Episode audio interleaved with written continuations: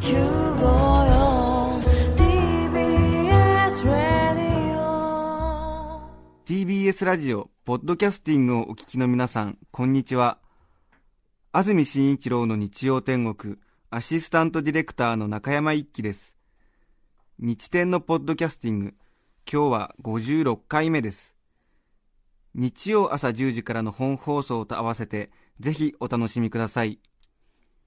8月10日放送分、安住紳一郎の日曜天国、番組開始から10時27分までの放送をお聞きください。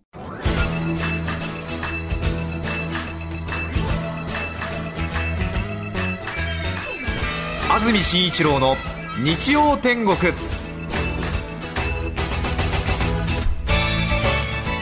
おはようございます。8月10日日曜日朝10時になりました。TBS アナウンサー安住紳一郎です。おはようございます。中澤由美子です。皆さんはどんな日曜日の朝をお迎えでしょうか？さて今日は少し涼しいなという感じでお目覚めの方が多いのではないでしょうか？はい。やっと待ちに待ってたこの日が来たなという感じがありますが。本当に過ごしやすいです。うん。今現在スタジオのあります東京港区赤坂5丁目の気温は27度になっておりますはい今までですと30度になっているあるいは29度という日が多かったですからね、やはりいつもより3度ぐらい低いなという感じがありましてえー。しかもこの3度がやはり大きいんですね、えー。えー、随分違うなという感じがしますけれども、うん、日差しはね結構あるんですけれど、えー通りを抜けていく風、あるいはこうアスファルトからの照り返しん的なものがやはりちょっと少ないというか涼しく感じますよね。本。当にそうですね。よく眠れた方が多いかもしれませんよね、ああそうですね。うん。今日の天気予報ですが日中は雲が多めながらも晴れ間の出るところが多く夕方以降は山沿いを中心ににわか雨や雷雨のところがありそうです。日中の気温ですが30度前後と昨日より3度くらい低くなるところが多くここ最近の厳しい暑さは少し収まりそうだということですね、はい。東京では今朝9日ぶりに熱帯夜から解放された1日一夜になったということですけどもね、えー熱帯夜は25度を下回らないと熱帯夜と呼ばれるんですか？えっと三あそうですよね。そうですね。はい日中が30度以上でね最低気温が25度以下に下がらない日のことを熱帯夜と呼ぶんでしょうか。そうですね。ということは今朝25度以下まで気温が下がっていたということですね、ええ。ーよかったですね、本当にね。本当にはい。えー本当に関東地方の皆さんおめでとうございました。おめでとうございます。さて8月ですねオリンピックも開幕いたしまして、はい。テレビなどはもうずっとオリンピックの情報ばかりではい。ね。ちょっと開会式が長かったなという印象をお持ちの方も多いと思いますけれども。でもやはりさすがオリンピックという感じもありまして。そうですね華やかでしえたー、開会式がねうん。大変力の入ったものだったわけですけれども、ねねええ私見てないんですけどあそうでしたか。えー聞いたところの話によりますとね、お仕事がえーはい。いえ本当にあの、うん。たくさんの人数が動員された感じで、ええ。もうザ・中国という感じのえー華やかさに満ちていましたね。やっぱりなんとなくこうね、うん。うん、共産主義らしい感じの開会式ちょっと問題発言は。別に問題発言じゃないですよ。ええ。えまあうん。ね、ちょっと。えやっぱり中国のえかつての、うん。ええ歴史を彷彿とさせる、うん。はい、やっぱりちょっと振り付けとかを間違うとうん。松代までこうなんか 職業選択の自由を奪われたりするんでしょうかね。そういうことはないと思いますそういう感じのなんかミスは絶対許されないっていうような感じのこう軍部っていうんですか？そう。え統制は取れてましたえね。うん。その辺はさすががだなという感じでしょうかね。ね。資本主義ではあそこまでいかないですからね。そうでしょうかね。ええ。個々の時代を迎えている資本主義ではやっぱりあそこまで軍部がきれいに揃わないというところはあるんじゃないですか、なるほど違うんでしょうかね。ええそうですね、うん。そこ歴史的なものからこうね、うん。かあの形作られた精神というのがあるんですよね、今は、まあ、そんなに共産主義じゃないですけどもね。まあそうですね、ええ一方で、はい。ねえロシアが戦争を始めようとしているというね、はい、あ。うん、気合の入ってますね、あええ。まあ、ちょっとあの別に戦争がいいというふうには言ってるわけじゃないですが、えねえこう一方でそういう世界的な祭典の一方でその開会式とほぼ同じ日にえうん。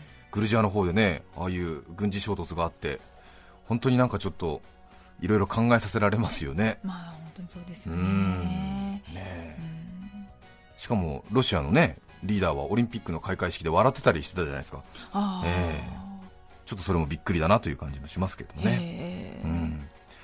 さてオリンピックが始まりまして放送業界も少しバタバタしておりますが実はですね来週のえー8月17日ちょうど来週の日曜日の日曜天国なんですが女子マラソンの競技の中継がラジオで行われましてその関係がありまして日曜天国がお休みになるというところだったんですけれども、はい。女子マラソンの中継が11時45分に終わるそうで、えー日曜天国来週の放送は11時45分から12時までの15分間の放送ということになりました。えやります、ーなんか、うん。え。あのー適当な録音番組を流してみようかなというような話もあったんですけれども、なんとなくちょっとそういうことを言われると逆に天の弱なものですから、えー15分しかもうないので、こうここは多分なんかこうね、北京オリンピック直前情報っていうようなものをなんかこうね、ええ。ーやってもらったりとかして時間をね、こうその番組で構成するということは可能だったんですけども、なんとなくこの日はもうお休みにしていいんじゃないですかって言われたものですから、はい。なんとなくいややります、反射的に、えー15分でもやります。ということにしてしまいました。しちゃいました。来週は10時からのスタートではありませんのでご注意いただきたいと思います。そうなんです。11時45分から12時までの15分間日曜天国をお送りします、はい。しかも普段通りのフォーマットで。詰め込みますね。詰め込みますよ。え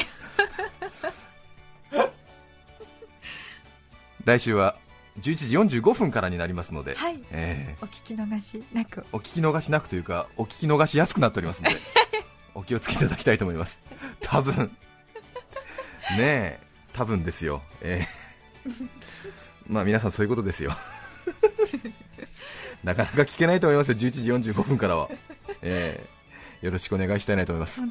さらにその翌週8月の24日再来週になりますが再来週は今度は男子のマラソンの実況中継と放送日が重なるということで、えー再来週は11時からの1時間の放送ということになりますね、えーこれはまた中途半端でまたこれはちょっとやりづらいというところありますが。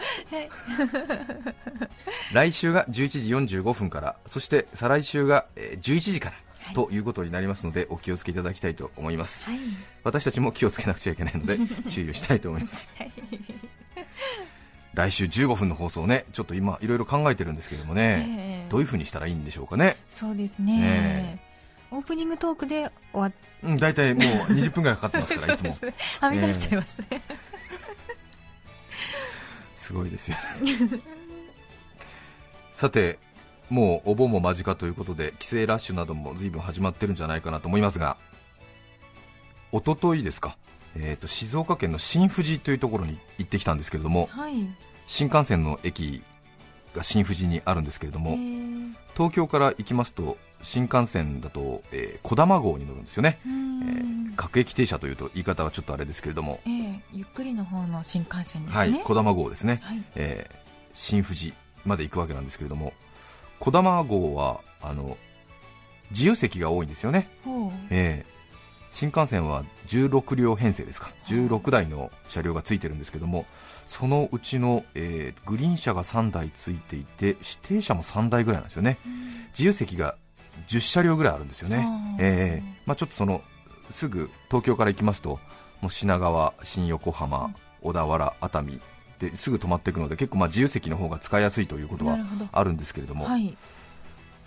でもやはり静岡方面にお帰りになる方あるいは名古屋に行く方が結構こだまを使っているので一昨日もう帰省ラッシュが少し始まっていたので随分混んでるんですよね、ええ。それでこう、まあ、ちょっと関取合戦的なものが随分熱く繰り広げられているわけなんですが特に自由席が多いのでね、ええええええ。えで私、タバコを吸うので、えー、と喫煙車両というところに座ってるんですよ、はい、えーそれは16台の中の2台ぐらいしかないんですあが自由席では多分1台。でグリーン車に1台あるような感じの、えあグリーン車に喫煙ってあるんですだっけ。ーえー、と小玉号はあるんですね、へーのぞみなどは多分全車両禁煙。であの衰退人はなんかあの真ん中のトイレの横のなんかこう喫煙デッキ。デッキってそうですね。デッキの中のあのはい喫煙ボックスみたいなところで吸いなさいっていうことになってるんですけれどもえーで小玉の方はちょっと車両がまだ古いので、えええっと、禁煙車両と喫煙車両に分かれてて、喫煙車両がグリーン車で1台、自由席で1台の2台配置ぐらいになってるんですよね。そうするとどうしても喫煙車両って人気がないですよね。うんね。特にまたタバコを吸いたい人でも禁煙車両に普段乗っててタバコ吸いたい時だけ喫煙車両に行ってタバコを吸うみたいな そういうちょっとなんかね、ええ。便利な女みたいな使われ方をしてるわけですよ 喫煙車両が、ああなるほど、えー吸いたい時だけ寄ってくみたいな。なるほど、ええ。便利なうん私って何なのあなたの？みたいな そういう感じの喫煙車両になってるわなけですよ。都合のいい時だけ来て都合のっていう。都合のいい時だけ来てっていう、ね。そう、うん。う、ん。ひどい。で私はそういう体質が嫌いなのであ。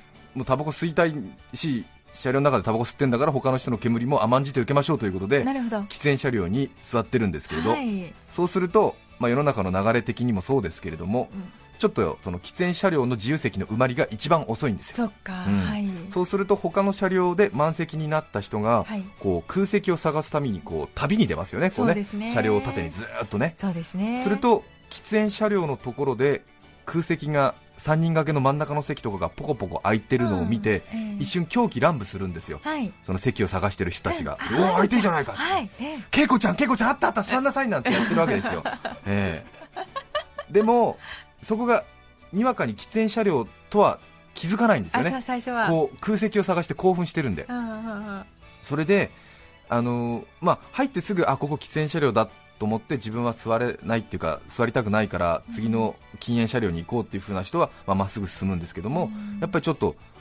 なかなかね掲示板とか見なかったりとかするので、こう興奮してるんですよね。そうええ。うん。そうするとその後こう世の中のご多分に漏れず、はい。その喫煙者たちへのはい。虐待が始まるわけですよ、喫煙車両なのにね。喫煙車両なのにですよ、でまあ言い方あれですけれども、まあ、一応、そのタバコを吸っていい車両ですよという指定された車両に乗ってはい。タバコを吸っているにもかかわらず、なんかもう白い目のオンパレードなわけですよ。で挙句にはですよ。そのなんか子供たちがですよ、うん。夏休みの子供たちが、うん。臭い臭い臭い臭いって言いながらこう通るわけですよ。横をね。横を。遠慮なしですね、遠慮なしですよ。えすごい遠慮なしですよ。それであのあ恵子ちゃんあった座んなさい。ほら一つあるから。一つとりあえず座ってとか言って座るんだけれどあれ？やだ。喫煙車両。恵子ちゃん立って行くわよ恵子ちゃん立たされてでまた次の車両に行くわけですよ。そういうのを延々東京出てから15分品川出てから20分新横出てからも30分ぐらい続くわけですよ。そういうその都度。はその都度その都度ね各駅停車なので。い。うん。すごい本当にすごいですよ。でこう歩いててこう空いてるからみんなちょっと一瞬ふわっとこう興奮するんだけれどあダメだお母さんダメダメ。子供たち吸わせられないからダメダメダメ。ありえないぐらい。なんでずっと続くん、うん、であ喫煙か。あでもまあいいや。我慢してほらほら静岡までだから座って座ってなんつってえ。座るんだけどえ。途中でやっぱりでもやっぱダメ。私ダメかもっていなくなったりとか。ええ。その都度。ね。でそのうちこうタバコを吸いたくて座ってる人たちにも吸っちゃいけないんじゃないかっていう雰囲気になってくるわけ。そですよね、隣にほらちょっとさ我慢してる子供たちとかが、うん。まあ、それはちょっと大げさだけれどタバコ嫌いなそのなんか OL の人とかが座ったりとかすると、うん。やっぱりもうタバコ吸えなくなるんだよね。なんかね、そうするともう熱海過ぎたぐらいから喫煙車両でタバコ吸ってる人が一人もいないの。あそうか、うん。みんななんかすごいシュンとした感じで座ってる かわいそうですねちょっとねあれは面白いですね。えーまあ、当然ねタバコ吸わない人からしてみたら、喫煙車両だけね、うん。少し空いてるのはちょっとええな同じくね料金払ってやってるのになんでここだけ余裕で座れてるんだみたいなねことはあるだろうし、うん。当然喫煙車両も全部禁煙にしなさいっていうねそういう論調だとは思うんですけれどもね、あー。えそっかね、そのようにあのタバコやだやだってサブリミナルのように言われてるとやっぱり吸えなくなっちゃいますよね。ーそうですね。ねちょっとずつ傷ついて。ええ。そうですよね。シュンとしちゃって、はい。しかもその今世の中的にはタバコを吸えないところが多くてそれは当然だと思いますけれども、うん決められた場所で吸いましょうというふうに言われているので私たちは決められた場所で吸っている、うんうん。それで、えー、と喫煙車両タバコを吸っていい車両を選んで乗って、うん。早めに行って席を確保してタバコを吸っているにもかかわらず 白い目で見られるという、えーそのストレスでどんどん本数が増えるという。逆にね。またね。タバコはねやめた方がいいなというふうには思いますけれども、ね。まだまだ日本の男性の喫煙率は40%を超えていますのでね。だから何なんだということでございますが、まあ、えーちょっと脅し的にこの数字を見せてみましたが、あんな光景が繰り広げられるんだ。うんなかなかね、えーもともとあの新幹線の自由席取り合戦っていうのは私、非常に注目はしているんですけれども、ええそういうこう禁煙席でえー席が取れなかった人たちがこう流れてきて、うん喫煙席で、まあ、ちょっと管を巻いて、そして次の禁煙車両に移っていくという、えーその一幕もなかなか夏休み、お盆前の風物詩としてなかなかいいものがありますね。えー、恵子ちゃん、ダメだ、この車両は。子供たちなんて言ってええ。通り過ぎんでしたっけ、子供たちですか？臭い臭い臭い臭いって言って。あすごいですよね、はい。ええ。自由席。ね席取れると取れないとでは随分違いますからね。あ、ね。ええ。これ前も言ったかもしれませんけどもそのあの扉ごとにねきちんとシュプレヒコールを上げて 一丸となって。一丸となって席を取る必要がありますよね。東京駅上のうんそうですね。東京駅でしょうね。東京駅にこう乗る新幹線がブーンと入ってきますね。そうするとまず清掃の方たちがこうバッと乗り込んで清掃します。ね。そしてそのうち、えー15番線まもなく開放します。ってこういうような放送があって。はい。それでこう皆さんその前にこうザッと整列してるわけですけれども、えー。大体一つの車両に両サイドにドアがついてますからね、はい。そうするとこう両サイドからぐっと関ヶ原の合戦のようにこう中央にぐわーっとこう寄っていくわけです、えーでここで大事なのは一番前の方にね並んでる方はもう確実に席取れるわけですよ。ね。まあ、この人たちはどの場所を取ろうかっていうふうに考えてるわけですが、そうですね。一方こうギリギリ座れるか座れないかっていうふうに考えてる席の真ん中から後半ぐらいの人たちはもえうーやきもきしてるわけですね、そうですね。もう少しでも人数の少ない列を選ぼうっていうふうに考えてるわけですよ、ええでこうずっとホームを、ね、こう流してどこが空いてるのかなっていうふうに考えて、であそこが空いているから行ってみようと思うと、ね、ちょっとあの席の少ないところの列だったりとかしてちょっと衝撃を受けたりする時もあるんですけれども、ええ。でこう並んでるわけです。で両サイドからもう完全にこうガチンコ勝負なわけですよね。大事なのは特に3列目ぐらいまでの人ですよね、ええ。でこの人たちがい。自分が席が取れるからといってもたもた動かれるとあ後ろの方はこう逆サイドのチームにやられてしまいますから。前のだから3列目ぐらいまでの人はもう勢い勇んでドア入ったらもう真ん中あるいはもう相手サイドそのオポジットサイドまでぐーっと攻めてほしい、ええなるほど手前で席ぐーっと行ってほしいですよねであの一番いけないのはこう通路で止まってしまうんですよね、うんでその網棚の上に物を上げる上げないの作業をやってると後ろが完全に詰まるそうですすると逆サイドからぐーっとこう押されてしまうそうです、えするとえ右側の扉の乗り口から乗った人が70%席を取って左側の乗り口から席を取った人が30%みたいなことになってしまう、えーこれは自分のやっぱり列の前の人はもう荷物とかはとりあえずデッキに置いてとりあえずぐーっと攻め込んでほしい。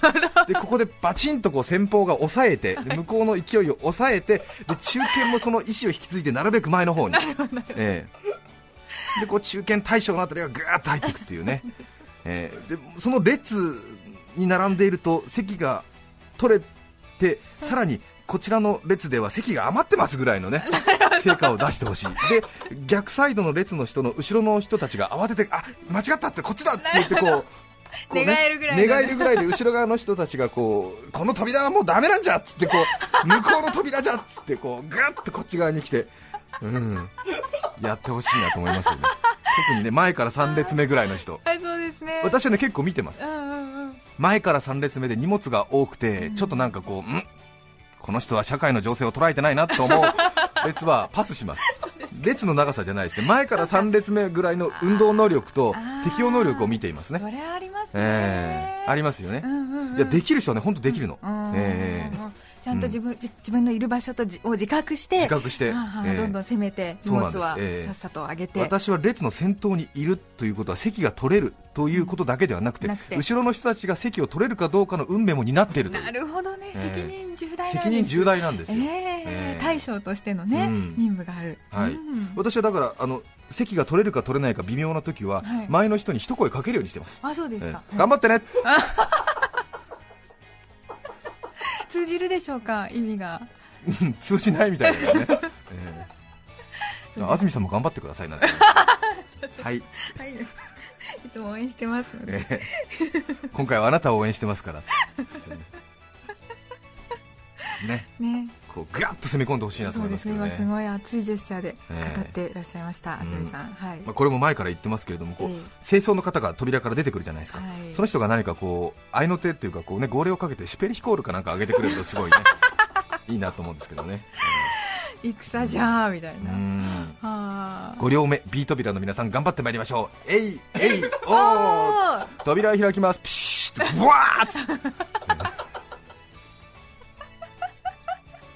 大事なんですよ。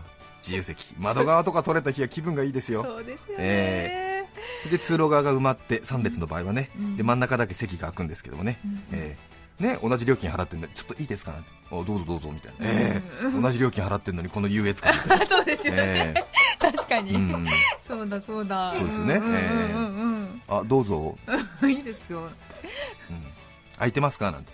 あ空いてんじゃないかななんてあ い空いてるだろ。空いてんじゃないかなじゃないだろ。素直に空いてますって言いなさいっていう感じですけどね。わかりますね、ええ。そういうのね。ね真ん中の席ねこう入るときまたちょっとね勇気がいりますそうよねなんですよね、ええんそうですよね、うん皆さんも帰省シーズンね新幹線などでトラブルのないようにしていただきたいなと思いますけれどもね。そうですはい。さて今日のメッセージテーマはこちらです。電化製品の思い出電化製品の思い出ということでたくさんメッセージをいただいています。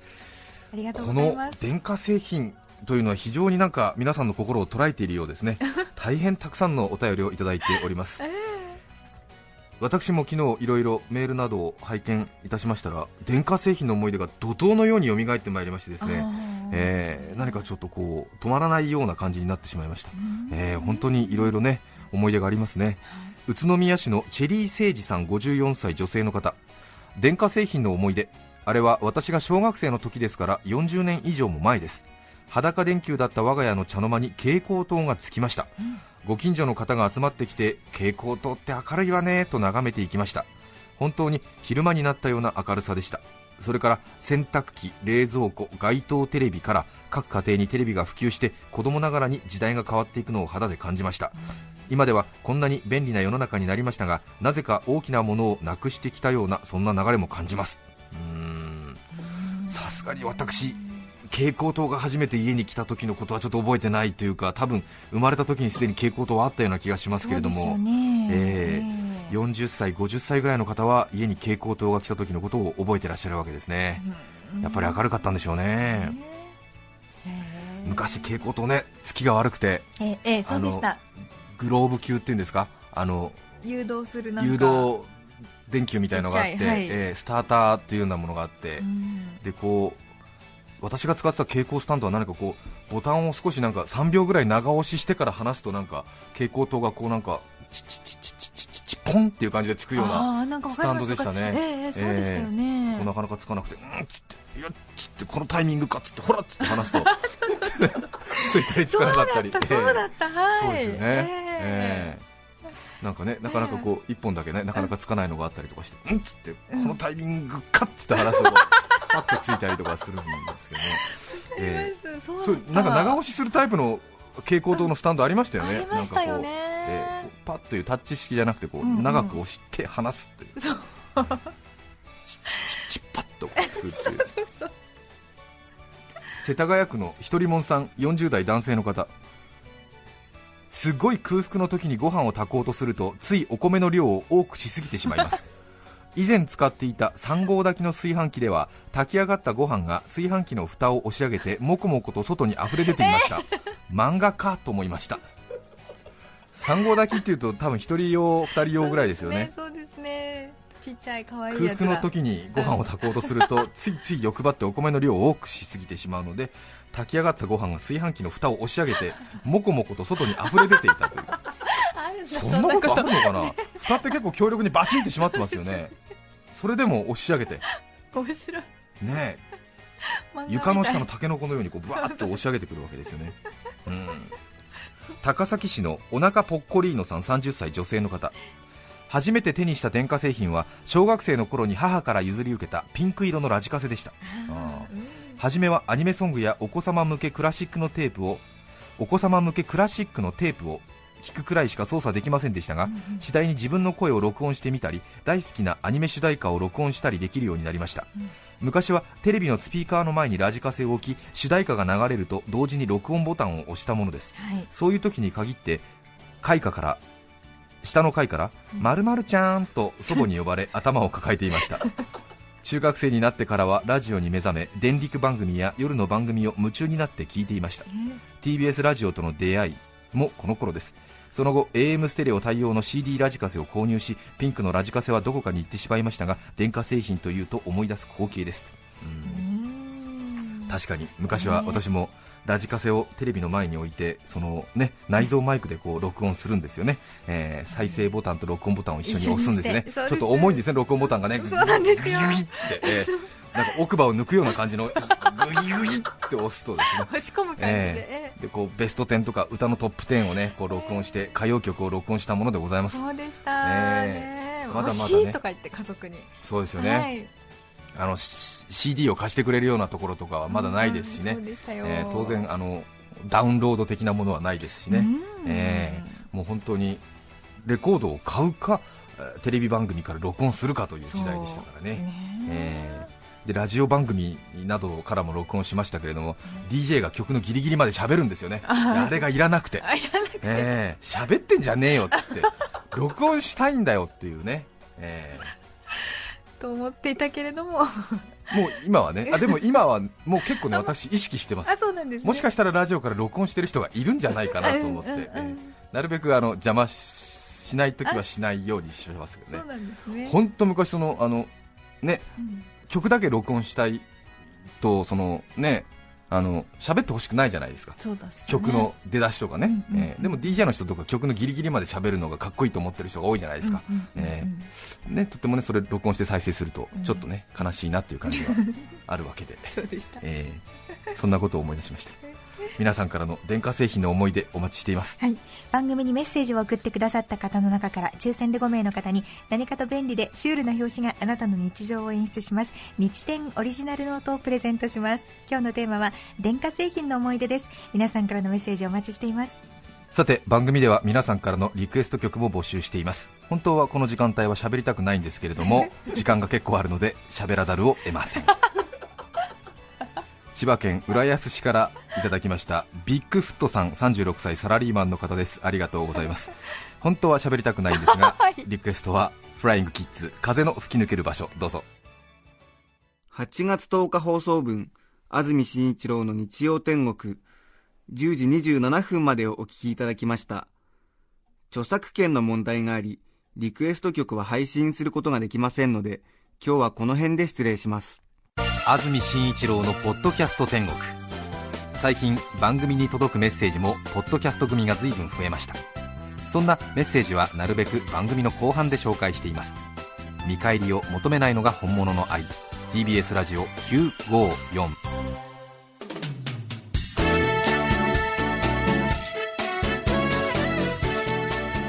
来週8月17日の安住紳一郎の日曜天国。TBS ラジオでは8時15分から全国民放ラジオ101社統一番組北京オリンピック女子マラソンの実況中継を放送するため日曜天国は11時45分から12時までの放送となります。来週は日曜朝11時45分 TBS ラジオ954でお会いしましょう。さようなら。安住紳一郎の「ポッドキャスト天国」これはあくまで試供品皆まで語れぬポッドキャスト。ぜひ本放送を聞きなされ。